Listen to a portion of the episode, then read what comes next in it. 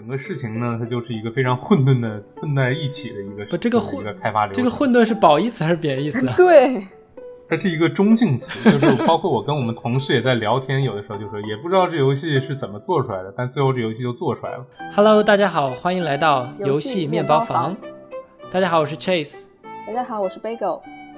嗯，又有两周的时间没有更新了。在我们聊过了 design 就设计师和 producer 制作人之后呢，今天我们要聊一个可以说在某种程度来上来说更加重要的角色。嗯，怎么说呢？如果没有，就如果光有 design 的天马行空的幻想，或者让 producer 不管怎么样在进行各种努力，如果没有今天我们要讲的这个角色，所有的一切都只是停留在纸面上，永远呈现不了现实。所以，Bagel，你来给大家介绍一下，我们今天要聊是什么样的一个角色呢？嗯，今天我们要聊的就是游戏开发，也就是程序员。嗯今天我们的嘉宾栾浩清，他本科毕业于香港理工大学。二零一六年的时候，他去卡耐基梅隆大学读了游戏专业的研究生，也就是非常著名的 ETC 啊、英文叫做 Entertainment Technology Center。嗯，他本人呢在 EA 实习过，嗯，参与过橄榄球手机游戏 Madden Mobile 的制作。然后毕业之后呢，他在呃 Visual Concepts 做前台程序员，参与制作了 2K 十九、2K 二十和 2K 二一这样一系列非常有名的篮球啊、呃主机游戏。请大家热烈欢迎！欢迎蓝浩清。好的，嗯，大家好，我的名字叫栾浩清，认识我的人一般都叫我火球，是我的外号了。然后呢，我目前呢在 Visual Concept 工作，也就是大家熟悉的 NBA 2K 系列，是一名客户端的程序员，然后主要做 infrastructure 相关的工作。就像刚才呃 Bagel 给我们介绍的，我毕业于 CMU ETC 专业，然后曾在 EA 和一间一间做 VR 的 startup 工作过，做过手游，做过 VR，现在在做主机游戏。嗯好的，那接下来我就要抛出第一个问题了，我就是呃非常好奇你是怎么走上游戏程序员这条路的，以及你从 ETC 毕业找程序员的工作难不难？哦，是这样的。其实我觉得每一个做游戏的人，我觉得多多少少都是对游戏是非常热爱的。就像我也一样，就是我从小就是，尽管我爸妈不让我玩游戏，但是我从小就是非常热爱游戏，然后天天偷偷的玩游戏，然后就是天天藏在被窝里盖着被子玩，怕被爸妈知道这种。然后到了后来之后呢，我就想着大学选专业的时候，就在想说能不能以后也做一点跟游戏相关的工作。然后那个时候其实什么也不懂，然后在选专业的时候就看到有一个专业，当时我在香港读的本科嘛，选专业的时候就看到有一个专业叫做多媒体什么什么什么的。我想这个多媒体应该跟游戏就比较相关吧，然后就选了这么一个专业在本科的时候。然后后来在本科本科的这个学习过程中呢，就确实也是学习了一些像 game design、game development，然后一些或呃以及一些就是程序员的基础的一些知识。然后在申请研究生的时候呢，然后对比了多家的这个美国的研究生的这些专业，然后申请了大部分美国我们能知道的这些游戏相关的研究生的这些课程，比如说 NYU Tisch 啊，比如说 CMU ETC 啊，比如说犹他呀，比如说 RIT 啊，就这些知名的我基本上都申请了。然后最后我选择去了这个 ETC，因为我当时觉得 ETC 是个计算机名校嘛，然后在 E ETC 也可以这个。对，在当时，也就是说，就是让我觉得我可以在这个 CMU 能够巩固我的这个专业领域的知识嘛，我当时是这么想的。然后后来我去了 ETC 呢，之后呢，就其实跟跟我一开始所想的不太一样。ETC 的这个，我觉得侧重点呢，在于说培养大家的一些多方面的，就是课本外的一些能力，比如说即兴表演，比如说这个这个摄影，比如说这种艺术感。比如说创造力，比如说团队的交流能力、沟通能力、团队合作能力，都是一些我们常说的软实力。而真正的说这个技术方面呢，其实更多的是靠自学，以及接下来几学期的一些在 CS 学院的选修课，能够帮助我们提高一些这个专业能力。但是主要的 ETC 给我们的更多的是一些，就是说工作工作上面需要的一些软实力吧，我觉得。然后，然后就问你个问题，就是可能大家都会比较好奇的，就是作为程序员的话，日常的一个工作状态是什么样子的？这个其实我觉得就跟其实跟大家程其他程序员也差不太多吧，就是吃饭、睡觉、养猫，然后写代码，然后因因为我比较喜欢游戏嘛，然后就是课余时间啊不课余时间，工作之外的时间可能就玩玩游戏，跟朋友一起打打游戏，然后去去 gym 之类的，就跟其他程序员差不多。OK，那在在那个公司中工作中，就是说疫情前啊，我们如果在上班的时候。那这样的话，就是比较 typical 的 day 是什么样子的？就是因为，就是从我的眼光的视角中看到，可能大部分程序员就在那一坐坐一天。但是我想知道你们的每一天的安排，比较正常的情况是什么样子的？对，这个其实蛮有趣的。就是我们公司的话，就是我们游戏的这种这种这种工作生活，其实分为两个阶段，一个叫做 crunch 阶段，一个叫做非 crunch 阶段。Crunch 就是指这个游戏发售前的这个三到四个月，我们叫做 Crunch 阶段，就是非常忙的一个加班季。然后在普通的阶段叫做 Off Season，我们叫做 Off Season，就是一些不太忙的时间。如果在 Off Season 的话呢，因为我们是弹性工作模式嘛，就一天你只要干满八小时，当然其实 Off Season 也不忙，你干不满八小时也也 OK 了。就 就一般就是比如说早上九九十点钟起床，然后去公司。然后这个工作一两个小时，回回邮件，开开会，然后就到午饭了。然后吃个午饭回来散散步，然后下午在公司里跟同事聊聊天，吹吹水，然后稍微 clean clean 代码，一天就过去了。然后，但如果是哦，就是如果是 crunch 期间，就是加班季的时候呢，就会非常 crazy。就我们去年的状态，就是每天大概九点多钟到公司，然后。开始写代码，开始清当天的 bug，然后在清 bug 的同时，因为我们游戏就在一直在有我们的 QA 在测嘛，有一些 in-house QA 在测，然后 in-house QA 测到 bug 就会在全公司用 email 找人来现场修 bug，然后我们就会直接被叫去现场，在 QA 的电脑上看他们的 bug，然后然后修完他们的 bug，再跑回自己座位上修自己 database 里的 bug，然后持续持续持续，然后这个一般 crunch 期间公司是包晚饭的。我们会一直工作到晚饭，然后在公司吃个晚饭，然后继续工作，然后一直工作到可能十一十二点，然后回家，差不多就是这样。那这样听上去好像在硅谷做程序员不比在国内九九六要清闲啊？呃，其实据我所知是这样的，就是国内的九九六呢，其实主要是贵在坚持，就是他每天都是九九六，这个比较比较苦一点。但我们这边就是那种比较弹性嘛，就是你在不忙的时候就真的很闲，就是天天。就是我我的同事就是天天遛遛狗，天天这个吃吃饭聊聊天，一天就过去了。但如果忙的时候，就真的特别忙，远超九九六的忙。我今年我今年差不多到现在为止加了八百多小时的班，就今年。哎，你们还算小时吗？你们是会根据小时来支付加班工资的吗？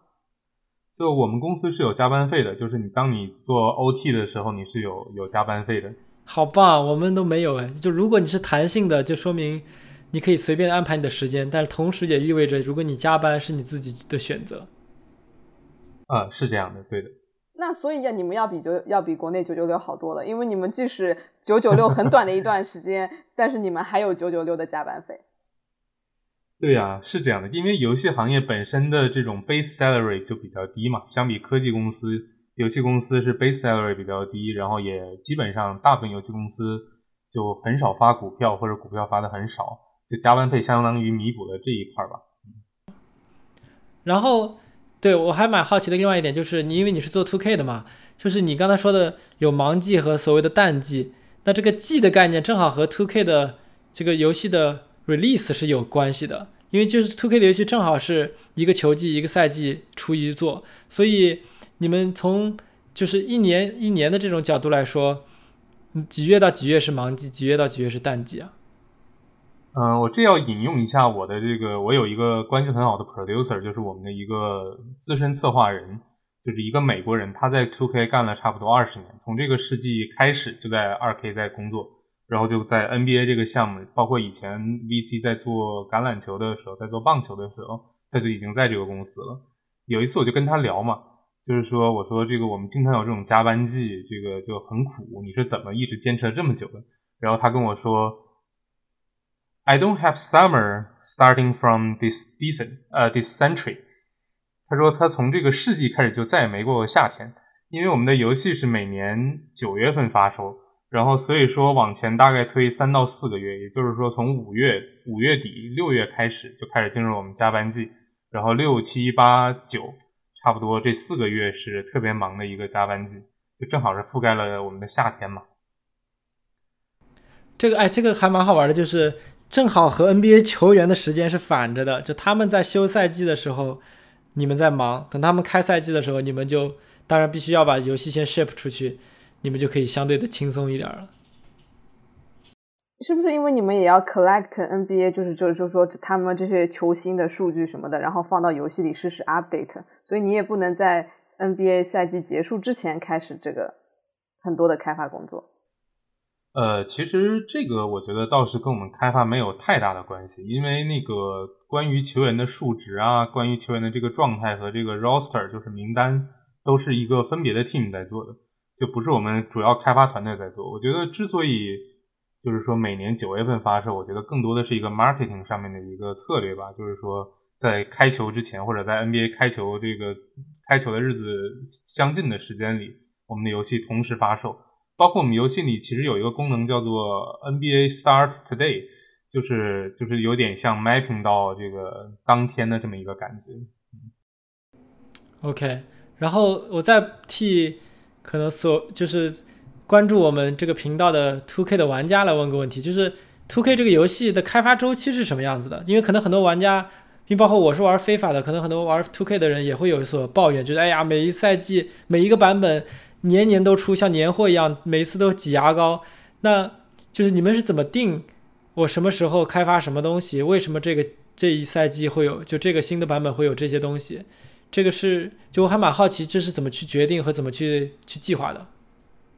好的，这个其实就是其实我们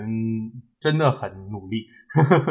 其实真的很努力，因为每年其实是这样的，比如说我们九月份游戏发售。然后我们差不多一直到十月、十一月都在做补丁，就是这个游戏发售之后，我们会实时的收到一些玩家反馈，说这个地方有问题，那个地方有问题，然后我们就我们就需要去做一些临时的补丁，把这个游戏给修好。然后一般这个工作会持续到至少持续到十月份吧。然后从十一月开始，大家也知道，十一、十二月是美国的一个就是假期比较集中的两个月份，圣诞节、感恩节，所以大批人。经过了一年的这种很劳累的这么一个工作，大部分人十一、十二月都在进行大大规模的休假，所以这种十一、十二月一般这种这种时候，我们都在进行一些代码的一些清理工作，把一些在 crunch 期间 hack 上去的代码给它弄对了，然后把一些没用的老旧的代码删除了，我们都在做一些 clean up 的工作。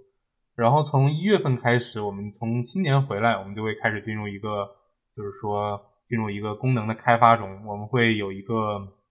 一些一些会议吧，去讨论我们今年要加一些什么样的新 feature，有一些什么样的改动。我们会有 producer 从玩家社区中看到一些玩家希望我们做出的改动啊，什么玩家的建议啊，我们都会在会议上讨论。然后讨论完之后呢，我们就会说我们今年要做这个，我们今年要做那个，然后定一个我们大概要做什么的一个表，然后开始把任务分下去。然后从大概二月开始，我们就开始在开发了。然后写 feature 一般来说呢，写个三到四个月吧，写到五六月份就要开始进入这个 crunch 期间，就要开始就是就是开始进行 debug 了。然后差不多六七八月都在 debug，都在不停的修改 bug，不停的修改 bug。然后一直到八月份左右，我们的代码就要 log，因为它要它要装盘，它要打包，它要给索尼、给微软去进行一些检测。游戏才能发售，就要开始进行这些流程，所以其实我们满打满算整个游戏开发周期也就六七六七个月吧。那那就是说，听上去就是运动游戏它是没有办法跳票的，然后你每年都要出出一个，就是按照你说的刚刚这种节奏，就是那会不会说每年出会不会觉得无聊？然后会不会没有新鲜感？有没有新鲜感？其实我觉得怎么说呢？这个还是看个人吧。就是说，首先每年做的东西多多少少都会有重复的，因为毕竟就是年货嘛。你自己你 own 的系统，你明年还要维护，还要更新，这是必然的。但是我觉得关于新鲜感这个事情，还是要看个人。就是说，先想到自己想要做什么，然后你可以把你的想法去跟你的 producer、跟你们的这个组的老大去 pitch，就说我今年想要做一些这样的东西，我想更多的尝试那方面的工作。我们我们工作室就是比较比较 flat，比较扁平，然后也比较混乱，比较混沌，应该说，就是说你想做什么，其实多数情况下是可以满足你的。比如说我刚进公司，其实他给我分到了 UI 组。就是做一些 menu 啊，做一些这这些方面的工作，然后我就觉得我可能不太喜欢这方面的工作，我去找工作室老大聊天，我说我不想做这个，你要不给我换个组，然后他就给我安排到了我现在做 infra infrastructure 这个组，就我现在工作的还蛮开心的，就也有很多东西可以学，这样，包括今年其实是 PS 五的第一年，就是 next generation 的第一年，就是其实有趣的东西也还蛮多的，嗯。哦，我觉得但真的挺好的，蛮 flexible。就是你做的不高兴，你跟老大说，我不要做这个，我想做另外一个，然后他就真的让你去这么做了。呃，对，这个是我们公司内部一个文化问题，就是说你只要在我们公司内部 earn the trust，就是赢得了大家的信任，他就会觉得你做什么都能做好，然后你想要换组什么的也会比较轻松。对，这个真的还蛮不错的，因为我知道有些公司它就是，就有些企业文化吧，就是你做的这个东西就做的越好，他就越让你做这个。就他把你 switch 到别的项目的或者别的职能的风险就越高嘛，你做这个越安全，而且出的活儿又快，质量又高，所以，对啊，就这个还觉得你们公司还蛮有趣的，就至少这个 trust 还给的还蛮足的。就我不知道你有没有其他什么经历，就经历过其他不同的所谓的就是开发这边的组织架构。呃，是这样的，我曾经是像我们之前说的，我曾经是在 EA 实习嘛。就 E A 和二 K 是一个截然不同的两个两个方向。E A 就是那种比较正规的大公司，然后就是说有一个比较清晰的组织架构。我我对应我的 Develop Manager，我对应我的 Senior Engineer，我对应我的 Lead Engineer，有一个很完善的代码 Review 的这么一个流程。然后所有的这个开发计划都是就是提前可能几个月我就能知道。比如说我在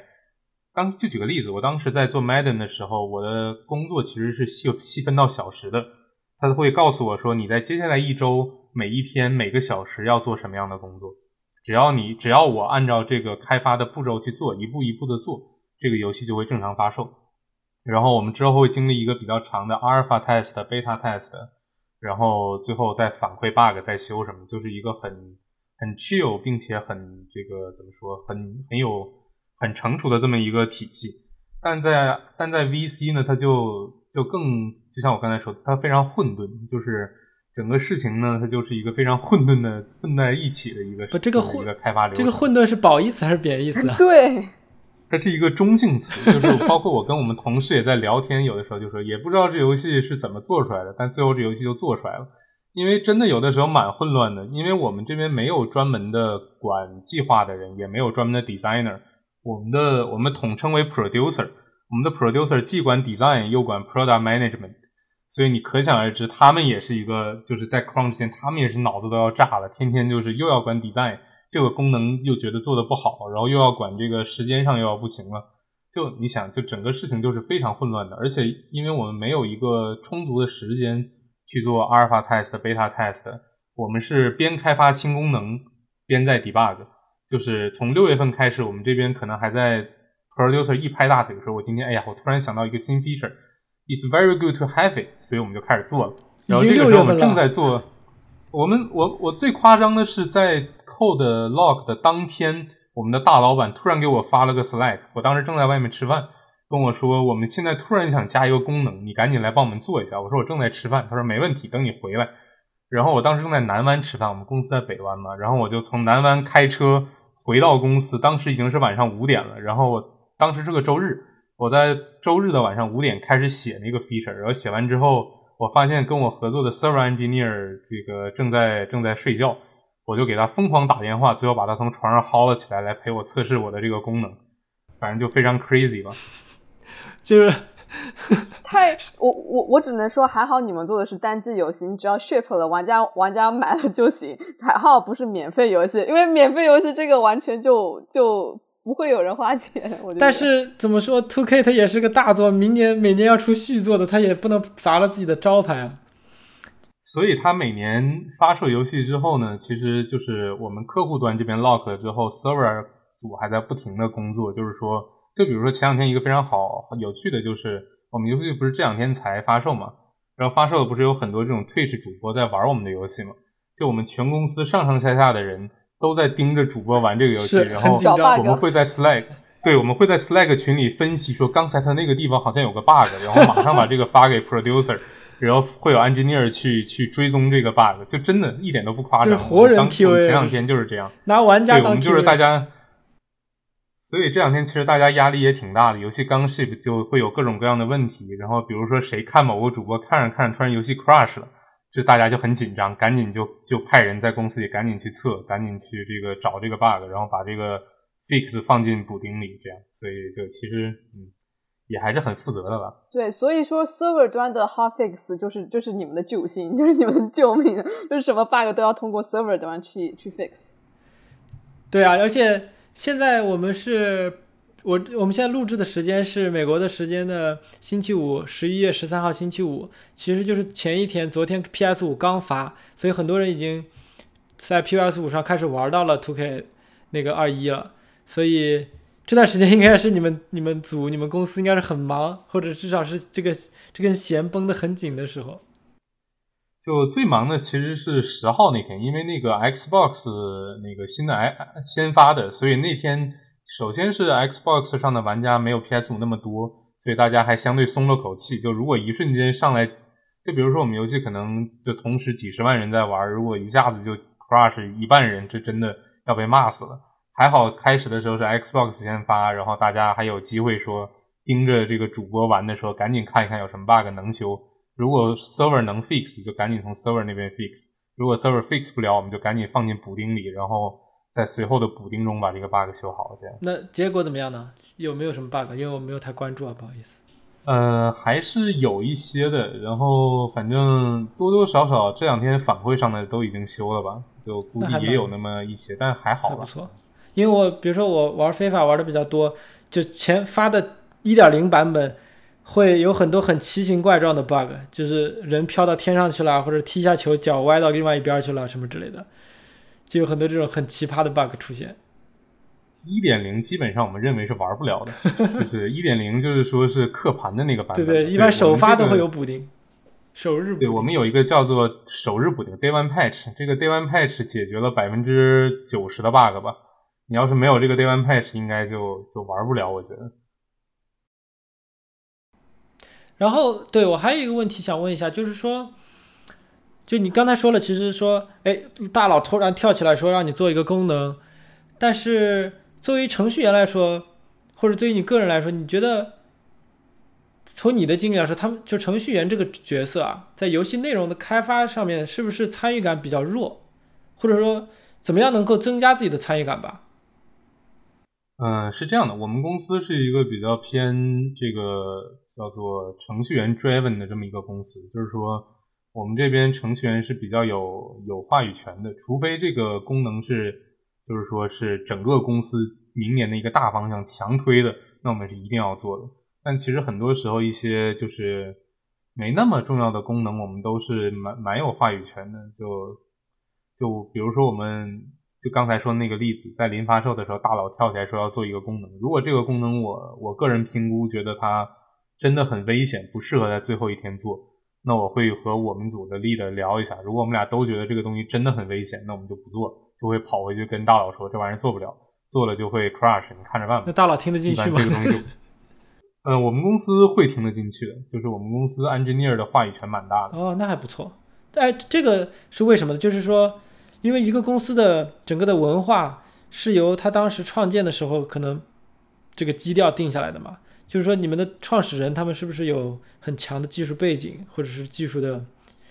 倾向？呃，这个我还真不太清楚。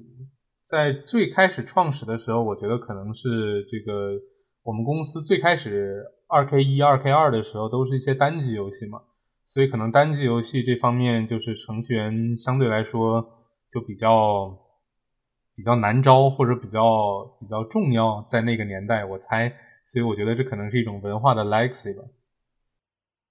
我有个问题，刚刚你刚刚说到说参与，听上去好像就是说你你只你能告诉他们这个什么能做，什么不能做。那就是在前期的策划阶段，也就是你们的 producer，就是他们在做一些想法方案的时候，是呃会邀请程序员过来呃发表意见吗？还听听你们想法吗？或者说你在做某一个策划案的时候，某一个 feature 的时候，你会觉得说，哎，这个这样设计不合理，或者说，哎，我觉得我有一个更好的想法，他们会让你们。就是这样参与到游戏的策划里面去吗？呃，这是一定会。就是首先每一个功能，可能 producer 一开始的时候，首先这个大方向我们在这种组会里就已经会讨论好了。其次，就算他做出了一个具体的策划案，在他把策划案给我的时候，让我做的时候，我们也会有一个 meeting，就说我有什么问题没有，或者我对于这个策划案有没有什么想法，看哪里我觉得不合理。然后就算我当时也没怎么看，反正就过去了。真正在我做的时候，我发现这个地方不太合理，我就会直接过去跟他说，可能这个地方我觉得是不是这样改一下比较好，然后就很多时候就就按照我说的做了。就是我们这边文化就比较，就是就像我刚才说的混沌，混沌也有一个好处就是没有那么刻板，就不是说非得我听谁谁谁的话，或者说谁让我做什么我就必须做什么。然后我们那边就是，就比如说我的 senior producer 他是坐在自己的办公室里，然后。我我对于这个策划有问题，我就拿着那个打出来的那个策划纸，我就到他办公室里去，一般也不用什么预约什么的，敲敲门就进去了。我说：“你看你这个地方写的是不是不太好啊？我们要不要这么改一改啊？”可能就改了，就真的很随意的。你们还有办公室啊？我们都是平面，大家不管你是 CEO 还是什么，大家都是坐一样的桌子，都都没有自己的办公室。哦，我们这边稍微资历久一点的，其实都有自己的办公室，当然我还没有。希望等疫情结束了之后，我也可以有办公室了。我我这边经历到的就是跟 engineer 合作也是也是这样。我每次 kick off a feature 就是开会的时候 kick off 的时候，嗯，什么都好没事。然后等他开真正开始做的时候，他仔才来仔细看这个 feature 是什么样，然后然后就会有说，哎，这个这样不行，那样那样不行，就会有很多的问题。不过不过是欢迎的，就是因为这是一个合作嘛，就是所以呃 welcome all the feedback。嗯，好，我我接下来问下一个问题，就是我觉得你的就是说，呃，你的项目经历还是比较丰富的，因为你开发过主机游戏、手机游戏，还有 VR 游戏，所以我就很好奇，作为一个程序员去开发这呃不同类型的游戏，你觉得最大的不同是什么？我觉得其实现在看来最大的不同呢是这个，一是开发周期不同，就像我刚才说的，我们现在主机游戏年货有一个。这个 off season 有一个 crunch timing，这是很不同的。但手机游戏呢就不太一样。我当时在 EA 的时候，因为它每隔几个月就要做一次 release，所以其实就是一直在进行一个相对比较忙，但是又没有那么忙的一个这么一个循环，就是一直在写新 feature 改 bug 发售，写新 feature 改 bug 发售，就没有一个相对休闲的这么一个时期。然后 VR 当时我在一家 startup 做，当时那个就更夸张了，就是因为当时他们做出一个 demo 之后，想要拉投资，所以要在这个投资商过来看游戏之前就要把这个 demo 做好，所以当时也是真的疯狂天天加班，就是都快住到那个那个地方。我们当时那个那个 startup 是在在那个 Universal Studio 里面租了一个电影的那个厂房，是做 location base 的 VR，就其实还蛮酷的。然后那个，然后那个项目后来其实上线了，在北美的这个一些 AMC 的戏院里能够玩到。当然现在疫情肯定没了。去年是在北美的这个这个这个 AMC 戏院的里面是可以玩到的，是终结者系列的一个射击游戏，一个 location based 的 VR。然后对，然后继续继续说，刚才没说完就。首先是这个开发周期是有完明显的不同的，其次就是工作的职能肯定是也有很大不同的。就我现在是就是因为一个比较大的项目组嘛，我就是做客户端这边的开发。然后当时我在 E A 做手游的时候，就是更多的是像一个全债工程师，要写客户端的代码，要写 U I 的代码，要写 Gameplay 代码，然后要写 Server 的代码，然后然后 Database 的代码，这些都要写。然后做 VR 的时候，因为我们做的是 location base 嘛，就甚至还要我还要做一些硬件相关的校准校校准一些硬件啊，校准 tracker 啊，然后 mapping 现实里的物品和这个 VR 里面的物品啊，就都就还蛮好玩的，就还挺不一样的吧。有意思。那以上这三种不同类型的游戏，就是你的开发过程中，你遇到过最大的挑战是什么？嗯，其实嗯，是这样的，我觉得还是像我刚才说的，就是首先工作职能不同，导致了遇到的挑战不同嘛。就做主机游戏的时候，因为我是做客户端的 infrastructure，很多时候要面临的问题就是说，像一些内存的管理啊，怎么高效的运用内存啊，然后或者一些这个应对一些老旧的这种祖传代码啊，因为就是这种年货游戏，这代码可能已经持续了十几二十年了。我们要应对一些很老旧的代码啊这些，然后包括这个我们游戏有 online 模式，然后要给玩家 reward 一些钱，我们要跟 server 端一起合作去防作弊，就比如说玩家可以刷钱，我们要通过 client 端和 server 端共同努力去杜绝这个玩家刷钱这么个情况，这都是我们面临的技术挑战嘛。然后做手游的时候，更多的大家也都知道就是适配，我当时刚去做的时候。真的头很大，就是它有很多 bug 是某一个安卓机型上 specific 的 bug，就真的很头大。光 reproduce 它就就就头很疼，然后最后发现可能只是一个适配的问题。对对，手游上确实不同尺寸、不同不同类型的手机，就是这个调试是一个非常大的大的问题。那 VR 游戏呢？对我当时做的是，就像我刚才说，是 location based 的 VR 嘛。然后我觉得一个比较大的问题就是说，要与现实世界要与 VR 游戏中的世界同步。就比如说，你当时我那个我们那游戏当时有一段是你从飞机上下来，然后当时要模拟，就是你在游戏中这个整个画面是震的，因为你在坐飞机嘛。但是在现实中，如果你不震的话，你就会感受到这种 motion sickness，就会想吐，因为这个你的身体上的这个震动和你视野中的震动是不匹配的。所以我们当时有有有想办法去说把把这个地板上加一个那种震动器，让你在这个现实生活中的人和视野中的这个虚拟虚拟世界是一个同频的震动，对，这还挺有意思的。哇，那还蛮有趣的。就是老浩晴，我问再问你一个问题，就是你经历过这三种不同类型的，其实就是真的是三种最大类型的不同的游戏嘛？你觉得作为游戏行业的程序员，他的职业发展的道路是什么样子的？就是，或者你跟一些比较，我们来跟一些比较年轻的听众来讲一讲，就是说，想要成从事游戏开发这样的工作，你可以从哪里开始？最后经过什么样的阶段？最终能到达什么样的一个一个 level？好，这个其实是一个，我觉得是一个我也在探索的问题，就跟大家分享一下我的看法吧。首先，我觉得想入行的话，就是就像我们之前有有说过，就是说游戏行业主要分为策划、美术，然后和程序，就是开发。然后我觉得，呃，首先开发比较相对比较好入行吧，因为就是你只要去学程序相关的这些知识，然后加上有一颗想进游戏行业的心（括号这个找 networking 找内推），你就你就很有很很大概率你就可以进入游戏行业。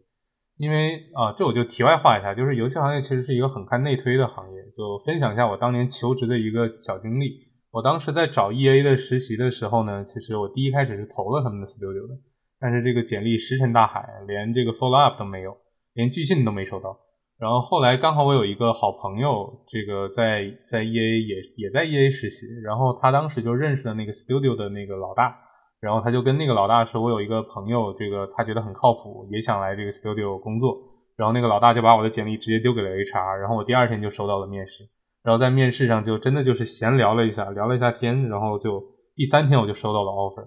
就是很多时候可能就是大家去投这个游戏公司的时候，不是你实力不够，而是你缺一个这个内推，也不一定是内推，就是要让对方知道你的存在。其实你投了简历，其实 recruiting manager 根本就看不到，很多的时候。对，因为因为可能很多时候投游戏公司的这种简历数量实在太多了，然后可能根本就看不到你的简历。这样。对，我觉得这也是就是我们做这个频道的意义之一，就是我们希望可以把这个北美华人这边，包括就是所有就是说游戏开发者，就是 networking，就是大家更加凝聚一些，更加熟络一些。这样的话，或希望有更多这样子互相推荐、互相帮助的机会。对，因为其实大家能在美国做游戏都不是特别的容易，都经历过自己的一段一段钻研和奋斗。是的。然后刚才没说完，就是继续说。然后程序这边，我觉得主要还是巩固好你自身的这个技术技术债，把你的这个游戏，把你的代码能力首先要提高，其次就是游戏行业和别的互联网公司的一个比较大的区别在于，游戏行业更看重的是这个系统内存以及这个 C 加加，因为大部分这些主机游戏其实都是用 C 加加编写的，然后你写客户端这边的代码，你至少还是要对计算机系统有一个相对至少有一个基本的了解吧，然后。一般游戏公司其实，在面试的时候也不太考察刷题这方面的能力，就真的是天马行空，他们想到哪就问到哪，就还面试的方向也还挺不一样的。然后，呃，美术呢，美术和策划呢这方面其实我也不是那么了解，我们就先略过吧。我们主要讲程序吧。讲的，对，然后程序的话，一般你入行就是就是程序员嘛，然后可能这个。你工作了三到五年，我们一般认为可能至少要个三五年吧，才能在游戏行业成为一个 senior engineer，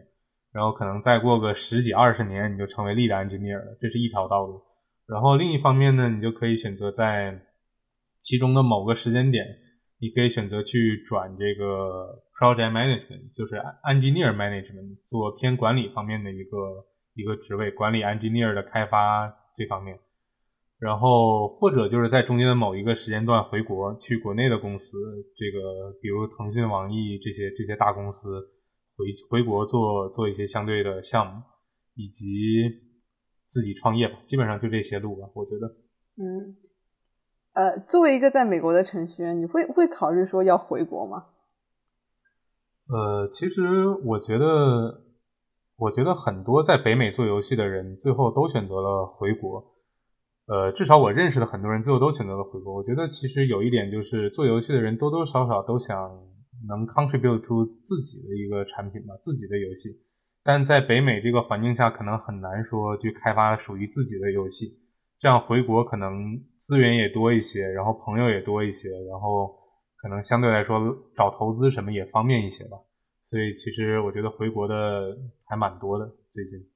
那其实，在硅谷这个地方，你要做程序员的话，也不一定非要在游戏行业做程序员。我们知道硅谷有有四大，有就是说 flag 嗯 company，有那么多科技公司。我觉得我的下一个问题就是，既然你已经有这种技能去做程序员，你为什么还要留在游戏行业？呃，其实这个问题我觉得还还蛮有趣的，就是我跟很多人都讨论过这个问题，就是为什么你要做游戏？因为大家都知道，游戏行业属于。这个给的钱少，然后又忙又又加班，然后又很苦的这么一个行业。其实我觉得大家还都是就比较 care 自己做的产品吧，就比较想要追求一个自己想要追求的一个产品，然后以及更多的就是对游戏的喜爱和热热情吧，我觉得。所以，对对，所以其实就是就跟电影或者音乐这种行业一样，还是游戏行业还是依靠了大家对对这个游戏这的的热情，消耗你们的热情来来抵挡，就是各种呃外在的，就是金钱啊什么的 status 啊这种诱惑，去去留在游戏行业，对吧？对，其实简单来说就是靠爱发电。对，靠爱发电，对，没错。哎，那我来问一个问题啊，就是说，嗯。你做了很多游戏，然后就是说，你觉得为什么为什么篮球游戏在国内在国内这么火？然后像你做的橄榄球游戏啊，或者是其他类型的游戏，好像就是说在在国内的一个呃呃市场好像就没有这么大。你觉得体育游戏的一个发展的趋势是什么样子？以及包括它在北美和在国内呃在中国的一个发展趋势？其实我觉得这些运动游戏大多数还是依附于运动本身的。就比如说，呃，篮球游戏在国内相对比较火的原因是篮球在国内相对比较火。橄榄球之所以只在北美火，是因为全世界只有美国人玩橄榄球，基本上。然后足球它不愧为世界第一运动，它在世界各个国家足球游戏都很火，是因为足球在世界上各个国家都很火。所以其实我觉得。就目前来看，几大核心的游戏游戏，呃，sorry，几大核心的运动游戏的一个发展趋势呢，都是越来越拟真。首先，就是他们会这个画面会越来越精致，越来越像现实生活中像电视直播那样越来越真实。这也是几大游戏厂的一个，我觉得是一个共同的发展的方向吧。然后另一个方向呢，就是氪金。就你看这个 Madden 也好，FIFA 也好，2K 也好，都在做这个这种抽卡模式，去让去增微交易做内购。其实我觉得这也是一个不得不做的东西，就是大家也知道，这每年游戏开发的成本、宣发的成本都在越来越高。然后这个就是，但是游戏售价首先这么多年，直到直到今年才涨了十块钱，在之前一直都是六十块钱，今年涨到七十块钱。但其实光靠贩卖游戏本身，就其实很难赚到钱嘛。所以他可能你要想把这个游戏更健康的去把它做好。花很多钱去请一些动作捕捉也好，面部捕捉也好，然后花很多钱去去去做这个开发新的 technology 也好，都需要钱嘛。这个钱其实很多时候就是靠这些内购来赚到的。而且我觉得，就是抽卡这个东西其实是起源于日本的 gacha 呀，或者是 RPG 的游戏吧。但是说到底，真的运动游戏是最适合做抽卡的，就是因为。运动游戏的粉丝向，运动不是运动游戏啊，运动本身的粉丝向非常非常的强，就大家可以为了这个球星，可以做一切的事情去朝圣，为了喜欢的俱乐部可以不远万里的飞过去，所以他的这个粉丝的粘性是非常足的，所以我觉得，对这个做抽卡是怎么说呢，就是是非常天时地利人和的一件事情，就他不需要把卡池搞得非常深，就他不需要在。这个抽卡的机制的设计上做得非常的深，它的吸引力已经足够了。就大家会为了抽到一张 C 罗或者梅西或者詹姆斯而而欢呼雀跃，然后。对对，我觉得我个人也觉得说，因为我之前做 NBA TwoK Online 嘛，我就觉得说体育游戏的一个用户粘性真的非常高。因为首先就是他们他们对这个游戏真的非常热爱，其次其实也没有什么太多选择，就是 NBA 就是说白了 TwoK Sports 单机游戏每年出，如果它有 bug 什么的，明年出我还是一样买。为什么？因为没有什么太多其他的篮球游戏我可以选择。然后这个是就就就是做做的最资最资深的，只要不是特别烂，都会买。就是。大家就是真的是一边骂一边掏钱，但是我就有问题问栾浩清，就是从游戏开发这边的角度来说，你们会不会觉得因为这样而没有太强的动力，或者是没有受到太强的威胁呢？因为这个真的是非常对于竞争者来说是非常难以进入的一个 一个领域。呃，我觉得其实我自己感觉是并没有的，因为其实就像我刚才说的，其实我们每一年 crunch 其实都非常 crazy。每年都是在，我觉得都是在很尽全力的去开发这个游戏。大家之所以觉得我们每年像是在挤牙膏呢，其实主要原因是因为这个游戏实在是太庞大了。这个游戏有那么多个模式，有那么多个 feature，每个模式的每个 feature 每年我们都要进行更新，这就导致了我们其实我们开发团队算蛮大的，VC 全上下我估计得有两百两百多人吧，做 NBA 的至少也有小一百多个。就其实是一个在游戏行业算是一个蛮大的开发团队了，虽然没有办法跟 R 星这些这些公司比，但至少已经是一个蛮大的开发团队了。但其实分到每一个模式、每一个 feature 上，可能就一个人。就举个例子，比如说今年我们 2K21 有一个就女篮模式，有一个女篮生涯模式 The W，这个模式，对这个女篮模式的这个女篮模式，其实真的就只有几个人在开发，因为实在分不出人手了。就这几个人真的是通宵加班加点，这个把这个模式给做好，其中包括我，所以我我比较有这个发言权，因为真的投入的资源没有办法那么多，因为真的 engineer 数量不够。你是你是怎么被拉抓壮丁抓上去的？其实这个很有趣，就是我本来我不是做女篮的，我是做做正常的男篮的生涯模式的，然后我们做女篮的。PC 啊，PC 就是 my 就是 my career 嘛，就是我们就我们比较更加熟悉的模式嘛。然后今年刚好做做女篮的那个那哥们儿在在封盘前跳槽了，然后他跳槽之后就留下了一个烂摊子。然后这个烂摊子我们组看来看去，大家面面相觑，然后最后准备把大头丢给了我。所以就我就没办法，就就就临临时 pick up 了这个东西，然后把这个东西做完，这样。所以就是从游戏开发的角度上来说，你想对 Two K 或者是其他运动类的玩家说点什么吗？就大家不要再抱怨了，我们很不容易。就就我很理解大家，就是觉得每年就改动这么一点点，就甚至这个你要放慢动作才能看出来今年到底改了啥。但但其实就是说，可能你们看到的这个东西的背后付出了很多努力吧。就就至少这点我可以保证啊，这个我们真的没有在摸鱼，没有在划水，每年真的工作非常努力，然后把这一款游戏带给大家。当然，我们也知道每年真的有很多问题，就比如说今年我们这个开发周期真的，就今年其实相对比较长嘛，十一月才发售，但是真的这中间有很多困难。我们今年的 bug 数量累积到了三万多，就我们每年会新开一个 bug 的 database，然后从零开始，今年那个 count 数过了三万，我记得三万一千多吧。就今年真的在这个开发过程中遇到了超级多的 bug，然后大家也在很努力的去修它。然后可能游戏发售之后有一些我们 QA 还并没有测出来的 bug，我们现在发现了，我们现在也在改，就是只能说大家真的很努力在做。每个做 NBA 2K 的这些 engineer，其实我就据我所知，真的都对于这个游戏很有 passion，大家也很 care，大家就是玩家社区的反馈，玩家社区觉得这个地方做得好，我们也很开心；玩家社区觉得这地方做得不好，我们可能也会加进明年的这个改进列表里。但很多时候，玩家抱怨的一些东西是我们办法我们没有办法解决的。比如说，玩家一直在抱怨说，这个二 K 有一些什么滑步啊，或者说，比如说这个这个每年这个地方没改呀，但可能就是一些技术上的局限，或者说这个开发周期不允许我们进行一个特别大的改动。这样。哎，那如果程序员这么的辛苦，这么累，就是你个人的话，对你的长线的职业发展有没有什么想法呢？呃，我自己现在因为有一个签证问题，就是我还在抽 H1B，我有一个签证问题，就暂且因为这个签证问题还摆在我面前，所以我暂时还没有。嗯，这个我们做了三期，每个人都说这样的事情。第一期嘉宾陈朝是因为这个没有留在美国。啊，对，对我现在还有一个抽签问题，所以在解决抽签问题的之后呢，我可能会再考虑一下，是换一个游戏这个。